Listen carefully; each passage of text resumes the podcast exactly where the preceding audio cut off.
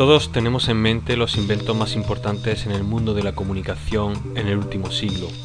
Radio, televisión e Internet han sido los grandes avances que nos han permitido progresar de forma exponencial. Y casi todos sabríamos situar en el tiempo dichos eventos coincidiendo más o menos con el principio, mitad y final de siglo.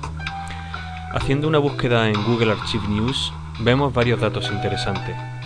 El término radio tiene el mayor número de citas mediáticas en el mes de marzo de 1928, un mes después de que se realizara la primera comunicación entre Estados Unidos y los Países Bajos, periodo en el que explotó la fiebre de la comunicación sin hilos.